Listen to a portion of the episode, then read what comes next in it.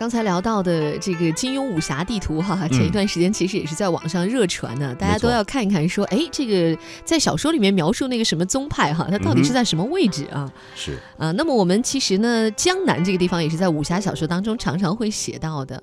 那像什么慕容家，是不是就是在江南的？没错。那江南也自古就是富饶繁华之地，这里的风土人情呢，也是让很多人魂牵梦绕。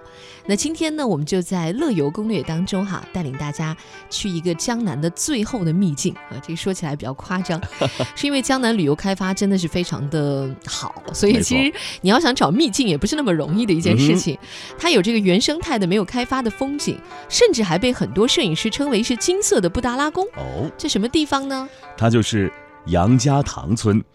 杨家塘村呢，位于浙江省的松阳县的三都乡。从县城啊到村里，需要在狭窄的山路上呢行驶约八公里。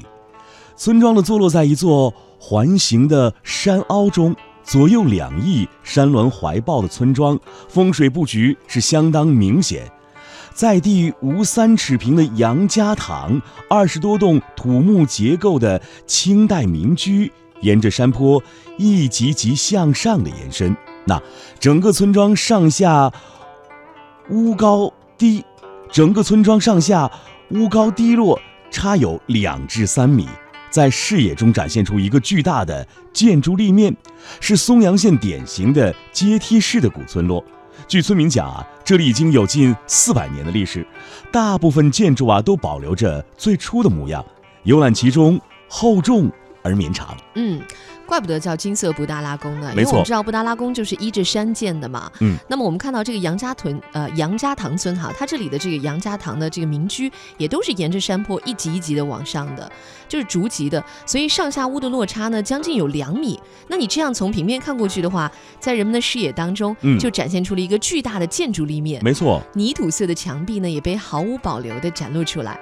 那因为窗户很小哈，甚至很多都没有窗户，嗯，所以每当夕阳西下，金色的余晖洒向村庄，把这些土墙壁呢就变成了一面面的镜子，光芒耀眼，哎，真的就变成了金色布达拉宫了。是，你看这个杨家塘村真的是太过古朴了，曲折蜿蜒的山路啊，将村庄与外界呢是隔绝了，各种现代的交通工具啊丧失了它的作用，一切都是原生态的模样，古民居保存完好。斑驳的土墙，远处的梯田，古老的宋宋式祠堂，木雕的门窗，不远处啊，还有袅袅炊烟。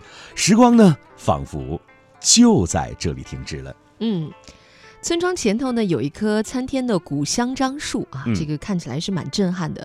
据说它的树龄呢，不比这个村子小多少。这个古村里面呢，也长着少量的柿子树。